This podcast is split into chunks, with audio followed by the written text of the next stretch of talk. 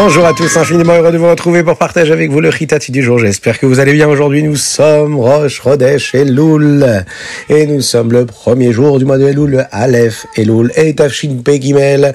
Shnatakel, l'année du rassemblement. J'espère que vous allez bien. Nous allons faire le Ritati d'aujourd'hui, Yom Shishi, mais aussi de Yom Shabbat Kodesh ensemble. Et nous allons commencer tout de suite par le Chumash du jour dans la parachat de Shoftim, Moshe Rabbeinu. Bien sûr, il est strictement interdit de voler, il le dit au Béni Israël, mais en terre d'Israël, il y a une mitzvah supplémentaire qu'il faut respecter. Cette mitzvah-là, c'est de veiller à ne pas voler le champ de quelqu'un d'autre en déplaçant la clôture pour agrandir un peu plus son propre champ.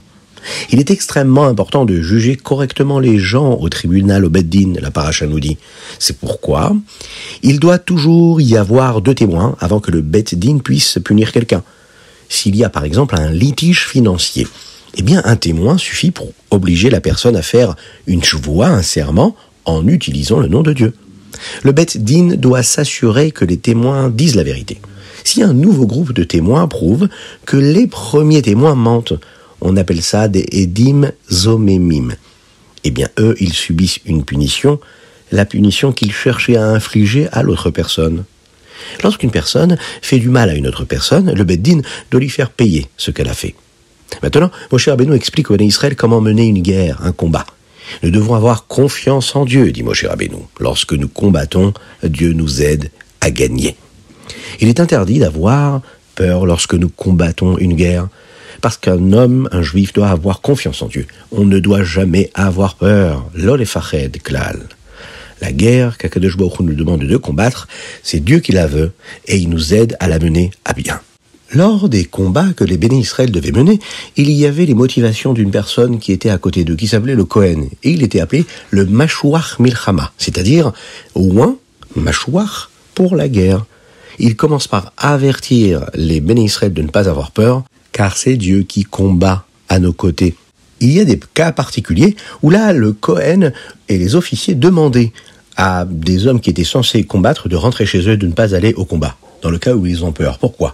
Par exemple, s'ils viennent de construire une maison, ou bien de planter une nouvelle vigne avec des raisins, ou bien de se fiancer. Eh bien, toutes ces choses-là inquiètent une personne parce qu'elle s'est investie dans quelque chose de nouveau. Elle veut s'assurer de pouvoir utiliser sa maison, de pouvoir manger ses raisins, de pouvoir épouser son épouse, sa femme, et elle pourrait avoir peur d'être tuée pendant la guerre. Et du coup, elle irait combattre avec de la peur et l'ennemi regarde et scrute et observe la peur qu'il peut y avoir sur le combattant. Il donne également à toute personne qui a peur de ses fautes la possibilité de partir. Ils partent parce qu'ils ont peur de ne pas mériter que Dieu les sauve, mais ils n'ont pas besoin d'avoir honte. Tout le monde pensera probablement qu'ils ont probablement construit une maison, planté une vigne, ou même se sont fiancés. Donc une personne qui a fait des fautes, elle aussi, elle n'est pas obligée d'aller combattre, hein, parce qu'elle a peur de ne pas avoir la foi et la confiance en Dieu avec elle. Ensuite, certains soldats ont pour mission de s'assurer que personne ne s'enfuit. Car s'il y a un soldat qui fait partie du régiment qui est en train de combattre, qui s'enfuit devant l'ennemi, eh bien, ça va effrayer tout le monde. Donc, on s'assure que tout le monde soit bien en confiance et reste ici. Dans la fin de la paracha de cette semaine, Shoftim, Moshe Rabbeinu va rappeler au béni Israël deux choses. D'essayer de faire la paix avec les autres nations avant de les attaquer. Il leur parle aussi de la mitzvah de la Egla Arufa. Dieu promet au béni Israël les villes qu'il y a dans la terre d'Israël. Donc, les bénis Israël doivent s'assurer que les habitants partent tous. Mais si les enfants d'Israël se battent contre une autre ville, ils doivent d'abord demander aux habitants s'ils veulent faire la paix. Mon cher leur dit qu'est-ce qu'il faut faire exactement si les habitants veulent vraiment faire la paix? Par exemple, ils doivent payer des taxes et peuvent continuer à y vivre. Maintenant, qu'est-ce qu'ils font s'ils ne veulent pas? Alors à ce moment-là, les bénis Israël doivent faire la guerre contre eux. Cependant, Lorsqu'ils se battent, on leur rappelle quelques règles. Ils ne doivent pas abattre un arbre fruitier, car il est dit Kiha Adam Sade. Un arbre, est-ce qu'il est humain un arbre? Et pourquoi abattre l'arbre? Si vous vous battez, la Torah nous dit battez-vous contre des personnes, pas contre des biens, pas contre les créatures de Dieu qui sont terrestres et qui ne nous font euh, pas du tout de mal. Hein Donc ne coupez pas l'arbre car c'est de l'arbre que tu manges, ça représente ta vitalité, et tu ne vas pas couper ta propre vitalité. Et maintenant, on passe à la mitzvah de la Egla Arufa. Si quelqu'un trouve une personne, par exemple, qui est décédée, que Dieu nous en préserve, qui est allongée dans un champ, et que personne ne sait qui l'a tué, Le Bédine doit venir voir où cela se trouve. Il va mesurer pour voir quelle est la ville la plus proche. Les anciens de la ville, les sages de la ville la plus proche, prennent une jeune vache, une aigla, et ils vont la tuer dans une vallée où rien ne pousse. Ça va être une forme de capara pour la personne qui a été tuée, puisque personne ne la connaît. On ne sait pas d'où elle vient. Donc il faut demander à Kadosh une capara, un pardon. C'est une vache jeune qui n'a jamais eu d'enfant, dans un endroit où rien ne pousse, pour compenser le fait que quelqu'un a tué un juif qui ne peut plus grandir en mitzvot, puisqu'il n'est plus là, ici-bas sur terre, que Dieu nous en préserve. Les anciens, eux, vont dire comme ça, ce n'était pas de notre faute si la personne a été tuée. Et là, les Kohanim vont dire, Akadosh Baoru, Dieu, pardonne s'il te plaît aux enfants d'Israël. Et là, Dieu pardonne. Cependant, S'ils trouvent plus tard la personne qui a fait ça, bien sûr, eh bien ils doivent le punir.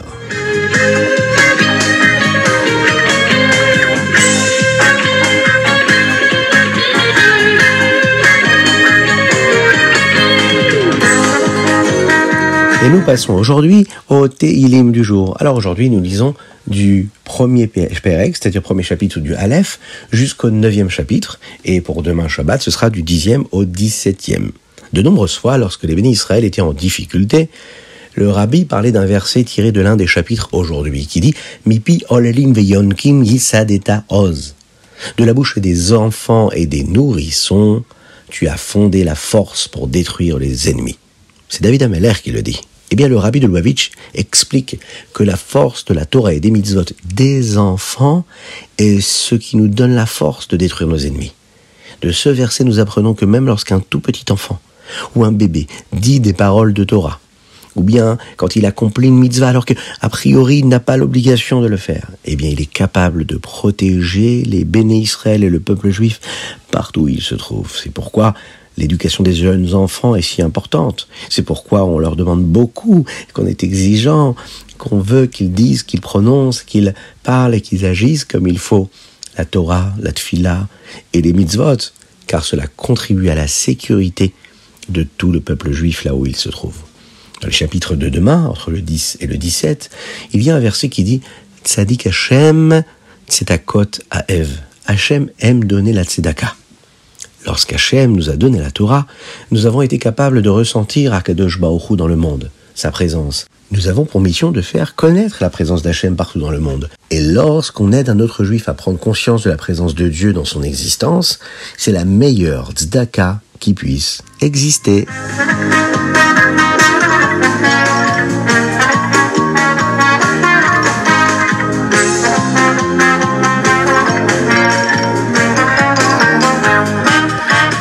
Nous l'avons dit, c'est les enfants, la voix des enfants, c'est les mitzvot des enfants qui sont très importantes. Alors on continue nos psukim, continue à nous les envoyer. Hein, par vous-même, par vous les enfants, euh, récitez les psukim, envoyez-nous une note vocale sur le WhatsApp du Ritat du jour et on pourra les diffuser juste après.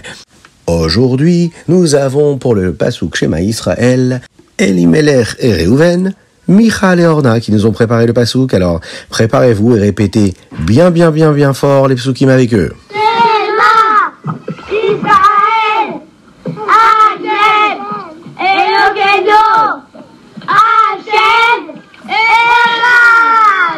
Magnifique, ça c'est un beau pasouk, hein, Kakadosh Baruch vous bénéficie, qu'il vous protège et qu'il vous envoie toutes les brachot du monde.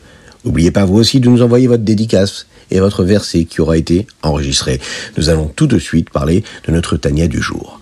Et avant cela, n'oubliez pas de mettre la Tzedaka. D'ailleurs, dans cette à Kodesh, chapitre 10, nous parlons de cela. Les parents ont une mission spéciale d'Hachem pour prendre soin de leurs enfants. Et ils aiment leurs enfants, Baruch Hashem.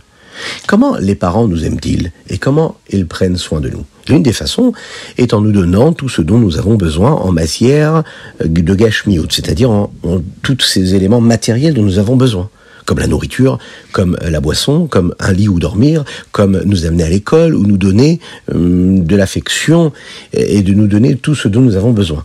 Dans tout cela, il faut qu'il y ait une forme de justice. Il faut qu'il soit juste. Si nos parents nous donnent par exemple un sac à dos aussi grand que notre chambre, eh bien nous ne pourrons pas le porter, nous ne pourrons pas l'utiliser. Si mes parents nous donnent par exemple un tout petit bonbon euh, pour le goûter, nous aurons toujours faim. Si nos parents nous serrent trop trop fort quand ils nous font un petit câlin, cela pourrait nous faire mal. Il faut que tout soit bien dosé comme il faut. Hachem nous aime également. Il prend soin de nous et nous donne notre énergie vitale, notre chayout. C'est un très grand chesed, une grande bonté d'Hachem. Et la façon dont Hachem nous donne cette bonté-là est à travers les mitzvot que nous faisons. Mais puisque les mitzvot sont dans le domaine de la matérialité, elles doivent être accomplies de manière spécifique pour obtenir la bonté d'Hachem.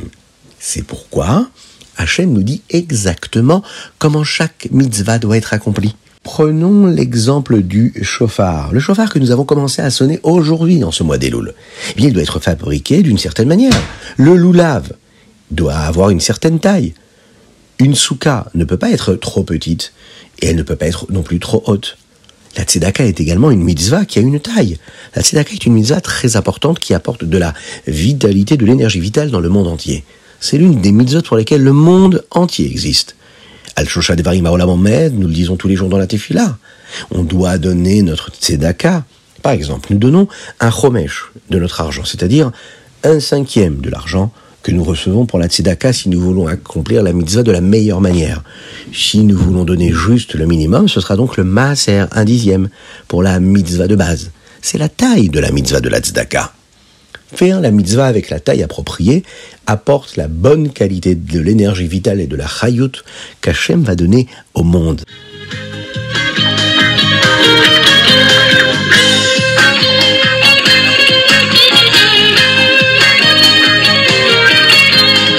Nous passons tout de suite au Ayom du jour. Dans le Ayom aujourd'hui, nous apprenons une coutume que nous commençons aujourd'hui et que nous allons poursuivre tout au long du mois de Elul jusqu'à la Aseret Miemet Tshuva, les dix jours de pénitence entre Rosh Hashanah et Kippour.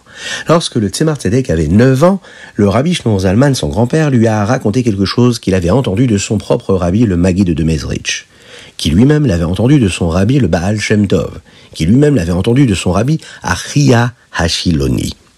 À partir du deuxième jour de Rosh Chodesh Elul, c'est-à-dire aujourd'hui, nous disons trois chapitres supplémentaires dans les Teilim. Nous disons 36 chapitres le jour du Yom Kippour, nous disons 9 avant Kol Nidre, 9 avant d'aller dormir, 9 après la prière de Moussaf, 9 après Neila. De cette manière, nous finissons tout le Sefer Teilim. Si quelqu'un n'a pas commencé à temps, il devrait d'abord dire les chapitres ce jour-là du jour, et ensuite il peut rattraper ce qui lui a manqué dans le Hayom de demain, du Bet Elul, il est dit comme ça. Chaque juif possède un trésor de bonnes midotes, de traits de caractère cachés à l'intérieur de lui. Et notre travail est de nous inspirer nous-mêmes et les autres à vouloir faire briller ces corottes, ces forces que nous avons en nous. Imaginez que quelqu'un que vous respectez vous dise qu'il y a un trésor enterré dans votre jardin. Il en est sûr, mais il n'est pas sûr de sa profondeur. Ben, peut-être est-il près de la surface, ou peut-être est-il enfoui profondément. Est-ce que vous sortiriez pour commencer à creuser? Eh bien, chaque juif est appelé une Eretz Chefet, c'est-à-dire une terre avec des trésors enfouis à l'intérieur. Les trésors en chaque juif sont la Hirachamaim, la crainte de Dieu, et la Havat l'amour de Dieu. Mais aussi les bonnes midotes, ces bonnes vertus, ces bons traits de caractère, ces bonnes attitudes. Chez certains juifs, ils sont juste là. Chez d'autres juifs, ils pourraient être beaucoup plus difficiles à trouver. Mais ils sont là, c'est certain. Reprenons l'analogie dont nous avons parlé juste avant, le trésor qui est enfoui. Nous voyons que certaines personnes, quand on leur dit qu'il y a un trésor dans leur jardin, iront creuser pendant quelques minutes, puis ils seront capables d'abandonner et puis de laisser cela à l'extérieur. Tandis qu'il y a d'autres personnes qui seront capables de continuer à creuser jusqu'à ce qu'elles trouvent le trésor. Pourquoi?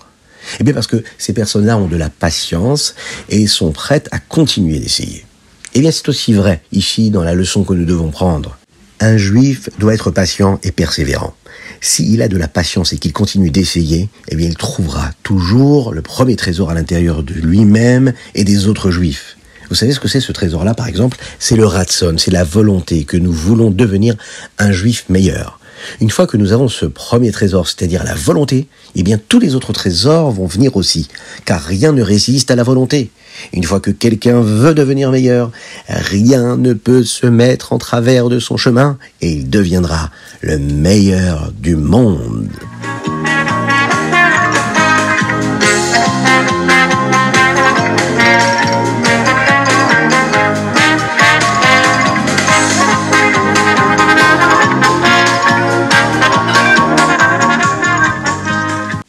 Nous passons tout de suite au Rambam du jour dans le Pérec et nous terminons l'apprentissage des lois qui concernent la donation d'un champ au Beth Amikdash.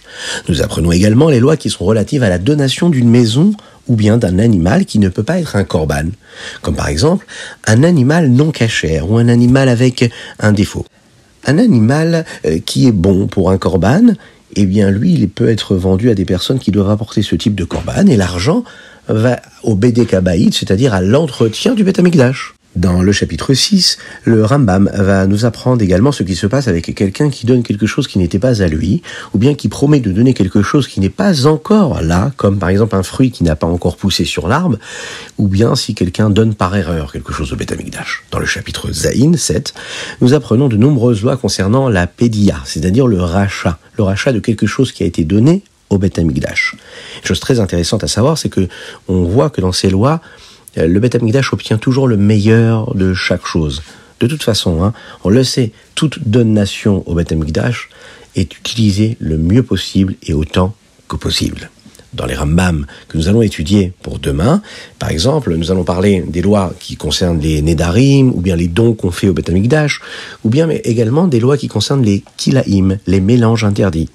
Dans le Père et on nous parle par exemple de Shushan Purim. Vous savez que le jour de Shushan Purim, qui est le lendemain de Purim, le Ted Vav Adar, hein, en fonction si on habite Yerushalayim ou pas, le Badin vérifie les dons qu'ils ont reçus toute l'année pour le Bet Amigdash et met l'argent en commun avec le Machatzit Shekel qu'ils viennent de collecter afin qu'il soit prêt à être utilisé pour tout ce dont le Bet Amigdash aura besoin.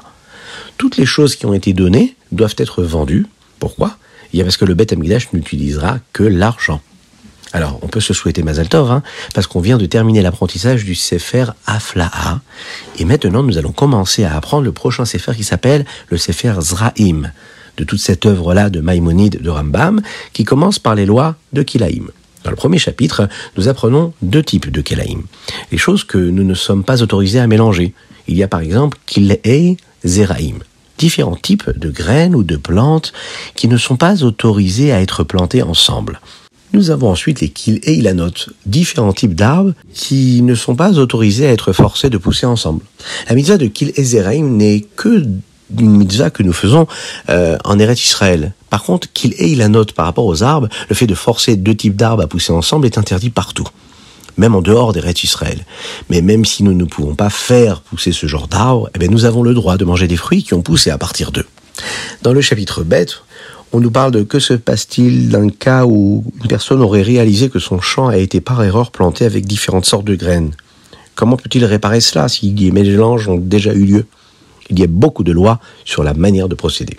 Chaque année, pour terminer, le Bedin rappelle à tout le monde de vérifier leur champ pour s'assurer qu'il n'y ait pas de kilaïm le Ted Vavadar, comme nous l'avons dit, Shushan Purim, eh bien, il faut savoir que le Bedin passait pour vérifier les chants de chacun afin que tout le monde puisse vivre dans la Gdusha et selon les préceptes de la Torah et des mitzvot.